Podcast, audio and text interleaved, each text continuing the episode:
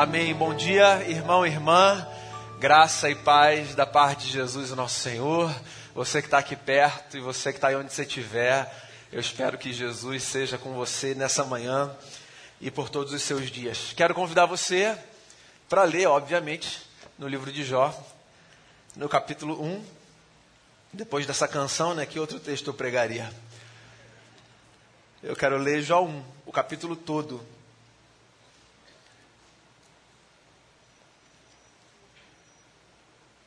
E diz assim a palavra do Senhor. Na terra de Uz vivia um homem chamado Jó. Era homem íntegro e justo, temia a Deus e evitava fazer o mal. Tinha ele sete filhos e três filhas e possuía sete mil ovelhas, três mil camelos, quinhentas juntas de boi e quinhentos jumentos, e tinha muita gente a seu serviço. Era o homem mais rico do Oriente. Seus filhos costumavam dar banquetes em casa, um de cada vez, e convidavam suas três irmãs para comerem e beberem com eles. Terminado um período de banquetes, Jó mandava chamá-los e fazia com que se purificassem. De madrugada ele oferecia um holocausto em favor de cada um deles, pois pensava: talvez os meus filhos tenham lá no íntimo pecado e amaldiçoado a Deus. Essa era a prática constante de Jó. Certo dia os anjos vieram apresentar-se ao Senhor. E Satanás também veio com eles. O Senhor disse a Satanás: De onde você veio? Satanás respondeu ao Senhor: De perambular pela terra e andar por ela. Disse então o Senhor a Satanás: Reparou em meu servo Jó? Não há ninguém na terra como ele, irrepreensível, íntegro, homem que teme a Deus e evita o mal. Será que Jó não tem razões para temer a Deus? respondeu Satanás. Acaso não puseste uma cerca em volta dele, da família dele, de tudo que ele possui? Tu mesmo tens abençoado tudo que ele faz, de modo que os seus rebanhos estão espalhados por toda a terra. Mas estende a tua mão e fere tudo que ele tem, e com certeza ele te amaldiçoará na tua face. O Senhor disse a Satanás: Pois bem, tudo que ele possui está nas suas mãos, apenas não toque nele. Então Satanás saiu da presença do Senhor. Certo dia, quando as filhas e filhos de Jó estavam num banquete, comendo e bebendo vinho na casa do irmão mais velho, um mensageiro veio dizer a Jó: Os bois estavam arando e os jumentos estavam pastando por perto. E quando os sebeus os atacaram e os levaram embora, mataram a espada os empregados, eu fui o único que escapou para lhe contar. Enquanto ele ainda estava falando, chegou outro mensageiro e disse: Fogo de Deus caiu do céu e queimou totalmente as ovelhas e os empregados, e eu fui o único que escapou para lhe contar. Enquanto ele ainda estava falando, chegou outro mensageiro e disse: Vieram caldeus em três bandos, atacaram os camelos e os levaram embora, mataram a espada os empregados, e eu fui o único que escapou para lhe contar. Enquanto ele ainda estava falando, chegou ainda outro mensageiro e disse: seus filhos e suas filhas estavam num banquete, comendo e bebendo vinho na casa do irmão mais velho, quando de repente um vento muito forte veio do deserto e atingiu os quatro cantos da casa, que desabou. Eles morreram, e eu fui o único que escapou para lhe contar. Ao ouvir isso, Jó levantou-se, rasgou o manto e rapou a cabeça. Então prostrou-se com o rosto em terra em adoração e disse: Saí nu do ventre da minha mãe e nu partirei. O Senhor o deu, o Senhor o levou, louvado seja o nome do Senhor. Em tudo isso, Jó não pecou e não culpou a Deus de coisa alguma. Essa é uma história, hein?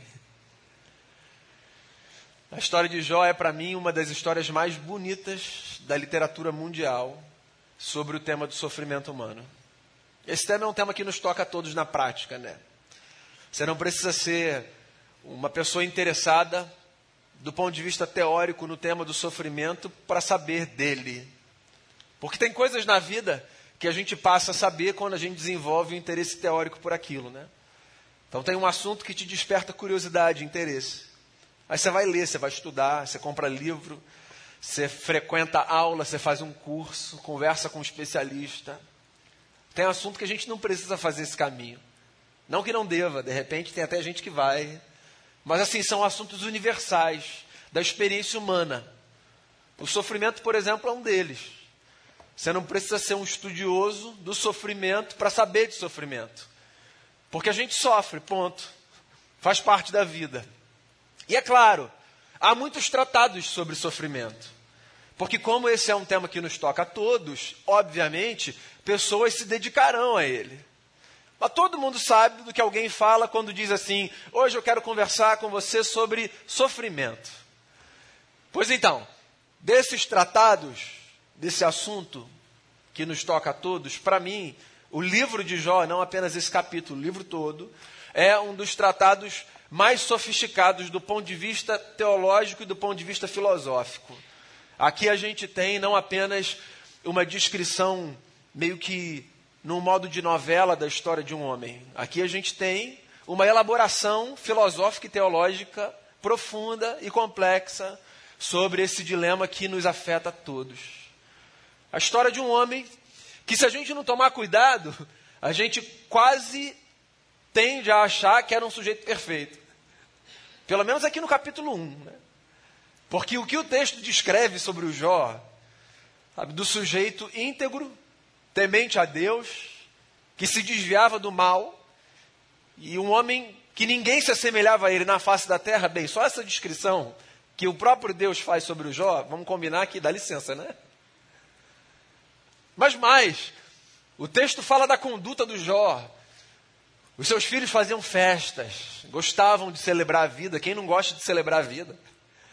E o Jó, sempre que os filhos faziam uma festa, depois de madrugada, depois de uma conversa com eles, ia para o seu íntimo e ali apresentava a Deus um sacrifício pensando: talvez os meus filhos tenham pecado contra o Senhor.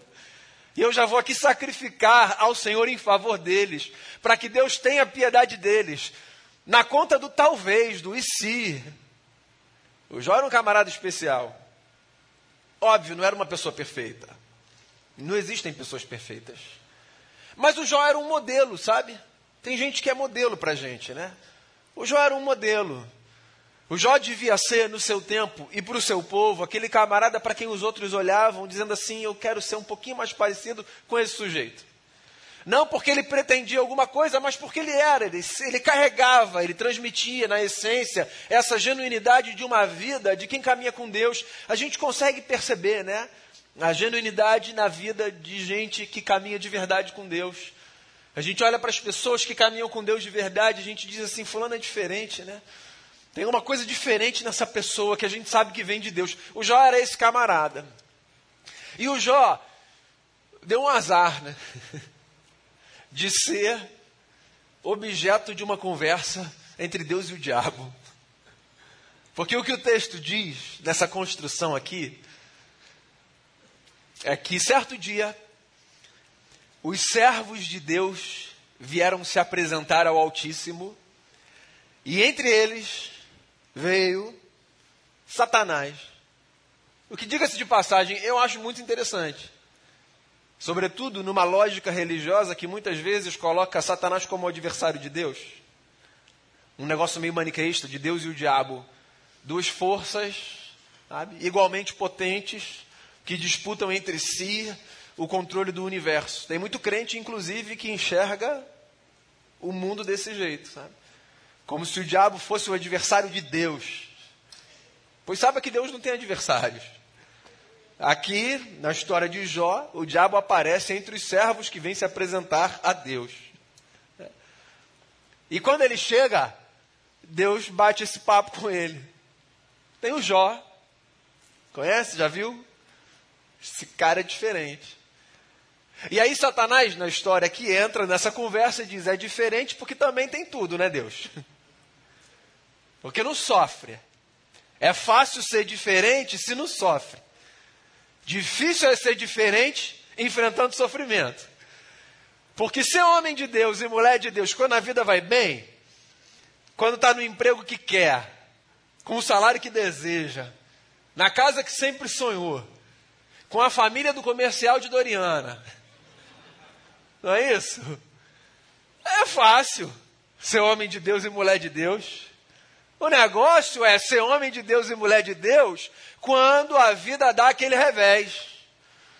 Quando parece que passa um furacão e vira tudo do avesso, joga tudo para o alto. Essa hora, eu quero ver se essa gente está contigo de verdade. É mais ou menos o que Satanás está dizendo aqui para Deus. E aí, essa história do Jó, ela começa com uma reação de Deus a essa fala do diabo. Deus diz assim: ok, pois então que ele sofra. Não tire a vida, mas que ele sofra. E eu acho que às vezes, só um parêntese aqui, às vezes a gente até perde o foco da história porque a gente transforma essa fala de Deus, sabe, no centro da questão.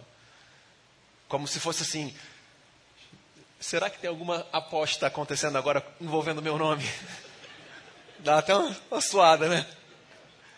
Esse não é o foco da questão, isso aqui é uma história. Isso aqui é a ambientação de uma história. O foco da questão é o que a gente faz quando a gente sofre. A história de Jó não é uma lembrança de que há apostas acontecendo envolvendo seu nome. O foco da história de Jó é a lembrança de que existem caminhos que a gente pode percorrer quando o sofrimento nos atravessa. E o fato é que o sofrimento sempre nos atravessa, em maior ou em menor medida. Razão pela qual a gente precisa responder essa pergunta: o que, que a gente faz? Eu acho a história de Jó fascinante porque a história de Jó desconstrói, já nesse preâmbulo, essa lógica de causa e efeito que é muito natural na nossa cabeça. Qual é a lógica de causa e efeito no dilema do sofrimento? Se a gente sofre, é porque a gente fez alguma coisa para sofrer. Se o outro sofre, é porque o outro fez alguma coisa para sofrer. Porque não há razão para um sofrimento que não seja alguma coisa que alguém tenha feito para provocá-lo. Essa é a lógica da causa e efeito que sustenta a mentalidade de muita gente, de muito sistema religioso e de muita lógica, inclusive, que se pretende cristã. Eu lido com gente todos os dias, no gabinete, no consultório. Minha vida é ouvir pessoas nos seus dilemas e no seu sofrimento. E eu já perdi a conta do número de vezes que eu ouvi pessoas genuinamente rasgando o coração e dizendo assim: Pastor, será que Deus está me punindo? Será que não é alguma coisa que eu fiz? O questionamento é genuíno, é legítimo. Eu também faço esse questionamento.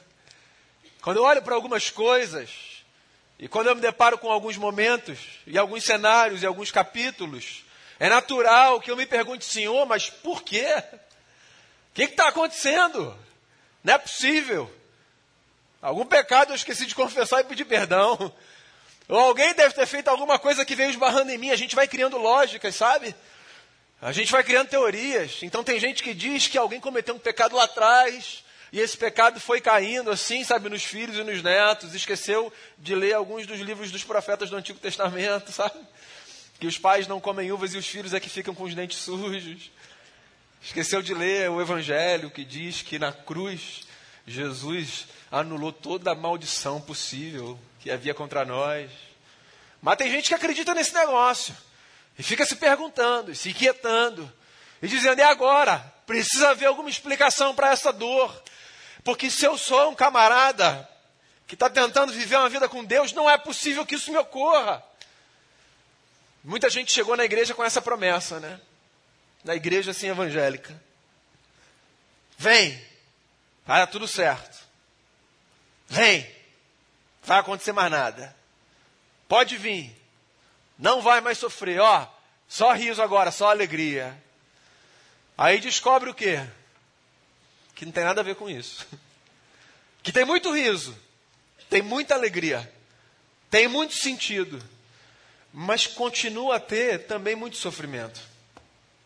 Porque se a lógica da causa e o efeito nos leva a acreditar que uma dor, um choro ou um dissabor precisam ter como explicação um pecado, um castigo ou alguma coisa do tipo, a lógica do Evangelho que subverte essa leitura nos faz lembrar que a gente sofre não porque Deus está desejando nos punir, mas porque parte da vida é sofrer. Não é o todo da vida, mas é parte da vida. Pensa, você não precisa fazer nenhuma construção teológica, filosófica, só pensa. Na sua vida, você acha mesmo que você não sofreria? Sendo você quem você é. E agora eu penso em mim, sendo eu quem eu sou. Você acha que você não sofreria? Você acha que é possível, por exemplo, que você faça, nesse lugar da vida adulta que hoje você está, uma jornada de escolhas sempre acertadas? Você acha? Que você poderia na vida, só porque você acredita em Deus, fazer sempre e todas as vezes as melhores escolhas da vida, de modo que o seu coração sempre traria para você um gozo e uma satisfação. Mas, quem nunca sofreu, mesmo tendo feito as escolhas certas? Escolhas certas também nos fazem sofrer às vezes, certo? Quando a gente pensa nos seus desdobramentos, no que elas causam, geram. Escolhas dos outros nos fazem sofrer. Às vezes a gente paga uma conta que não é nossa, né? Quantas lágrimas a gente já derramou por erros que não foram nossos. Erros. Reconhecidamente erros. Foram vacilos de terceiros que nos afetaram. Tem um outro elemento da vida que o crente, por alguma razão que eu ainda não entendi, insiste em ignorar, um elemento chamado contingência. Contingência. Contingência diz respeito a essas coisas que são da vida que não são coisas que são provocadas, sabe? Não tem a ver com ações dolosas da vida. A gente sofre porque há coisas que são da vida que nos fazem sofrer. De modo que não adianta a gente ficar se perguntando quem fez alguma coisa, eu ou você? É só a gente olhar e dizer, é, a viver é estar diante desse cenário. A gente perde pessoas. E isso faz a gente sofrer. A gente enfrenta lutas internas e externas, isso faz a gente sofrer. Mas a gente sofre porque é da vida, pessoal. Agora a pergunta, a pergunta de um milhão é: o que, que a gente vai fazer sempre que a gente sofrer? Essa é a pergunta. A pergunta que todo mundo faz é essa: estou sofrendo, o que, que eu faço? As respostas são muitas, do ponto de vista das possibilidades. Do ponto de vista da fé cristã, o caminho é muito estreito e é um só. E é o caminho que a gente aprende aqui com o Jó. O Jó olha para todo o seu sofrimento. E olha aqui a história do Jó, meu amigo, vamos combinar, né? Que você percebe? Chega um camarada para trazer uma notícia. E aí o texto diz assim, ó, ele nem acabou de falar, chegou outro. E aí repete, ele nem acabou de falar, chegou outro. E ele nem acabou de. Sabe aquele dia? Tem um dia que é assim na nossa vida, né? Que acontece um negócio, você está pegando o ar, acontece de novo. Aí você está se recuperando e acontece de novo. Não é? Todo mundo conhece isso em alguma medida. E aí está aqui, o Jó, recebendo essa sucessão de notícias desagradáveis, trágicas, e tendo diante de si duas possibilidades: enlouquecer com essas notícias, ou guardar, possivelmente com um esforço assim hercúleo, a sua sanidade, fixando os seus olhos no Deus que ele sabe que jamais o abandonou. E o Jó tinha tudo para fazer a primeira escolha. Eu não julgaria o Jó se ele fizesse a primeira escolha. De dizer, quer saber? Esse negócio de Deus não é para mim. O que eu acho fascinante é encontrar em Jó a possibilidade de descobrir um tipo de humanidade que, diante do sofrimento, tem a força de dizer: Deus deu, Deus tomou, bendito seja o nome do Senhor. O Jó é um paradigma de uma vida possível. O Jó é a lembrança de que nessa vida mesmo quando todas as circunstâncias, naquele capítulo difícil que a gente atravessa, nos empurram para esse penhasco existencial, que faz com que a gente queira pular, dizendo assim: chega para mim, vou desistir de lutar. O Jó é a lembrança de que existe um outro caminho, que é o da gente parar diante do eterno aquele que sustenta a nossa vida, que dá sentido à nossa existência e dizer: eu não estou entendendo absolutamente nada, eu estou sofrendo um sofrimento que só o Senhor pode calcular, mas eu escolhi até o fim da minha vida bem dizer o nome do Senhor. Eu posso imaginar o esforço que o Jó precisa fazer para parar diante de Deus. E mesmo tendo sido encorajado, o capítulo 2 vai dizer que a sua mulher faz isso, né? Amaldiçoa o teu Deus e morre. Mesmo tendo sido encorajado a jogar tudo para o alto. E olha, essa mulher, do ponto de vista humano, ela não está errada, não. Ela está desabafando, ela está sofrendo com ele. Ela está naquele lugar que a gente conhece quando a gente olha para quem a gente ama. E genuinamente a gente diz: chega, vamos desistir, não dá mais. Às vezes a gente dá esses conselhos errados. E não tem a ver com o nosso desejo de que o outro vá mal, tem a ver com o nosso cansaço. Às vezes a gente está cansado, pessoal. Está tudo bem, está cansado às vezes, tá?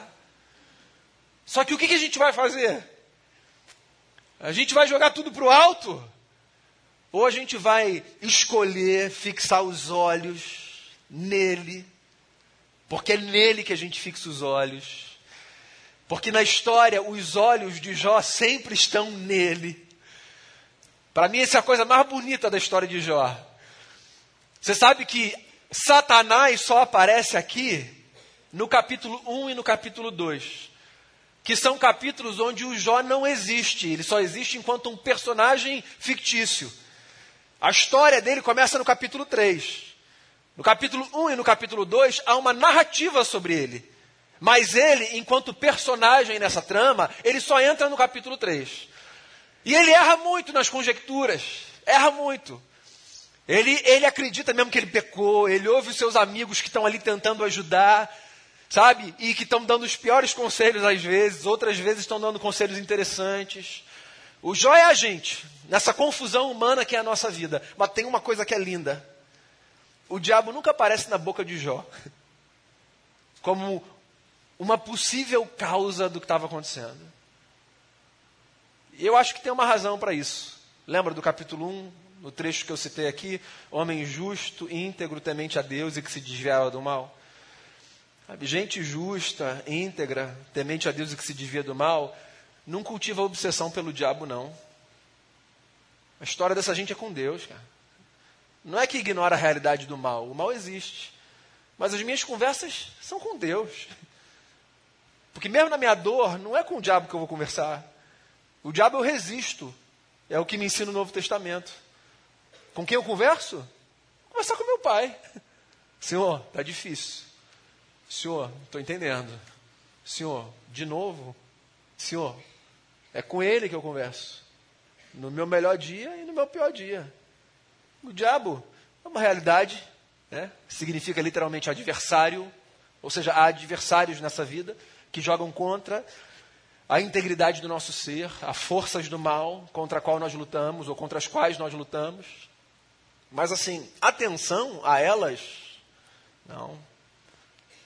Palco para elas, não, com todo respeito, recolha-se ao lugar da sua insignificância, porque nessa vida eu escolhi no dia bom e no dia mal manter os olhos fixos no meu Pai que está nos céus.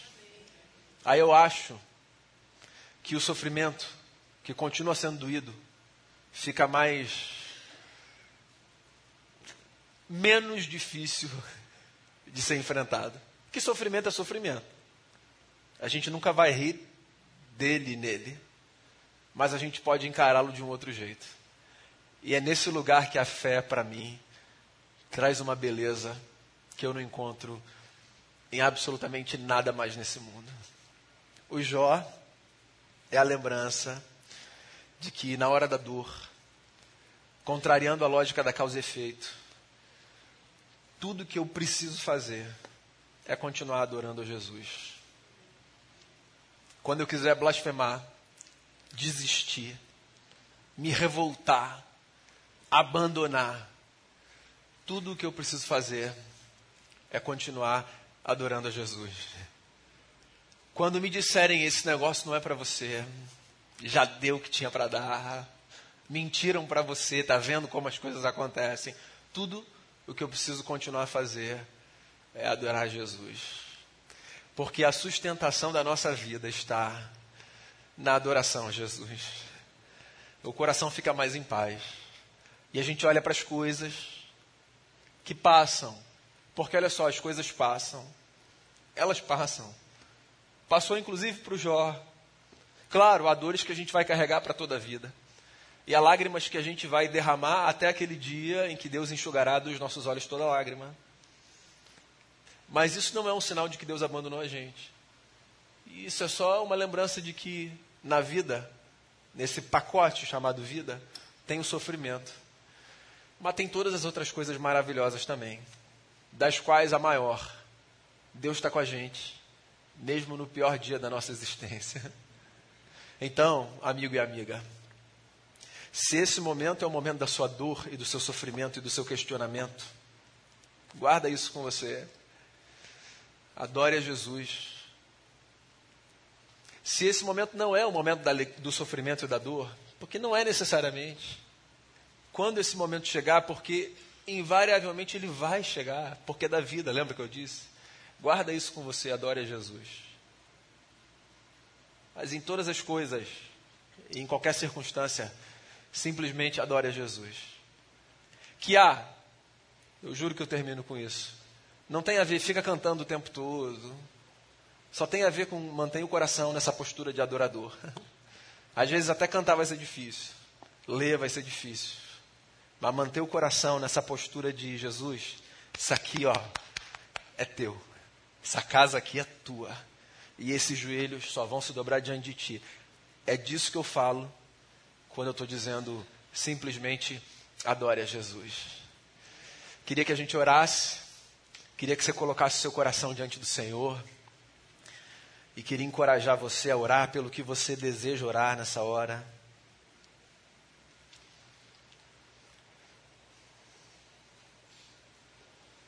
Eu pedi para o pessoal do louvor cantar uma música, que é uma música antiga,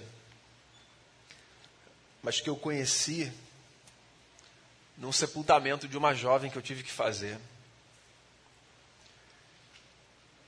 E ali diante daquela família e diante daquela irmã de quem a gente se despedia de forma precoce, com o coração atravessado por um sofrimento que nós conhecemos, eu vi uma comunidade cantar uma música que me fez pensar: ou isso segura a gente, ou nada segura a gente. Você deve conhecer. A minha fé não está firmada. Não está firmada. Nessas coisas assim que Deus pode fazer. Porque a gente já aprendeu a adorar a Deus, não pelo que Ele faz, mas por quem Ele é. Então, faz a sua oração, depois a gente vai cantar essa oração.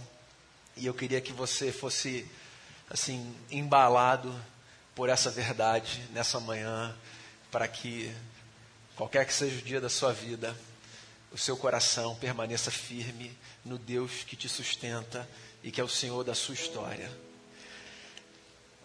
Senhor Jesus, a nossa vida é do Senhor, do Senhor, do Senhor. O Senhor é o nosso bem mais precioso ter o Senhor na nossa vida é a maior bênção que a gente pode experimentar. O Senhor faz muitas coisas e tudo que o Senhor faz é maravilhoso. Tudo que o Senhor faz é maravilhoso. O amor que a gente recebe do Senhor, ver materialmente tantas coisas acontecendo, isso é maravilhoso.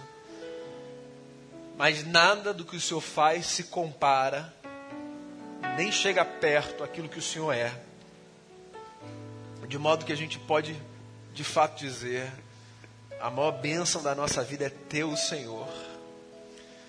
Então, quando nos faltarem as coisas, mesmo aquelas que nós precisamos, mas que estão entre as coisas que o Senhor faz, que a gente se lembre, ainda nesses momentos a gente tem quem o Senhor é.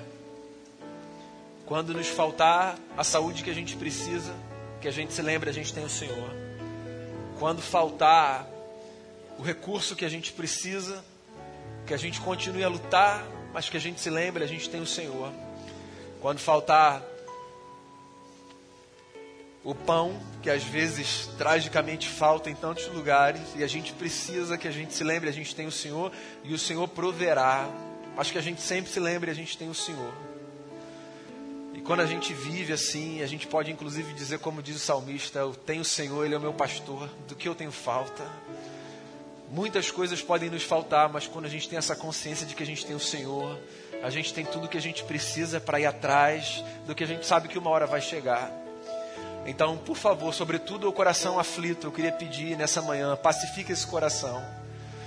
A quem tem sustentado ainda essa lógica de causa e efeito, de se tem sofrimento, tem castigo, tem pecado, tem punição. Eu queria pedir ao Senhor, em nome de Jesus, faz a gente abandonar esse negócio. Sabe, quem quem está assim muito chateado com o Senhor, porque às vezes a gente fica, Deus, amolece esse coração. Porque mesmo quando o Senhor permite que a gente passe por essas coisas, o Senhor está do nosso lado. Quem está muito obcecado por ver o que, que o diabo pode estar tá fazendo, que volte os olhos para o Senhor. O nosso, o nosso olhar descansa quando a gente olha para o Senhor. Então que a gente mantenha os olhos fixos em Ti. E que a gente vá simplesmente adorando, nessa postura mesmo, de, de corações que se rendem a Ti. Às vezes a gente pode até ler errado o que está acontecendo, mas uma coisa a gente quer manter até o fim: essa determinação de dizer: Deus deu, Deus tomou, bendito seja o nome do Senhor. Então, se o Senhor fizer, o Senhor é Deus. Se o Senhor não fizer, o Senhor é Deus. Se o Senhor abrir uma porta, o Senhor é Deus. Se o Senhor fechar, o Senhor é Deus. Se o Senhor curar, o Senhor é Deus. Se o Senhor não curar, o Senhor é Deus. Mas em todas as coisas, a gente sabe, a gente escolheu. O Senhor é o nosso Deus. E o nosso coração está aqui diante de Ti. Então, faça com que esse recado pare dentro de cada um de nós do jeito que tem que parar. O Senhor sabe fazer isso. E isso é com o Senhor. Mas que seja assim nessa manhã para que a gente se beneficie disso e para que Jesus seja honrado na nossa vida. É a oração que eu faço por mim, por cada irmão e cada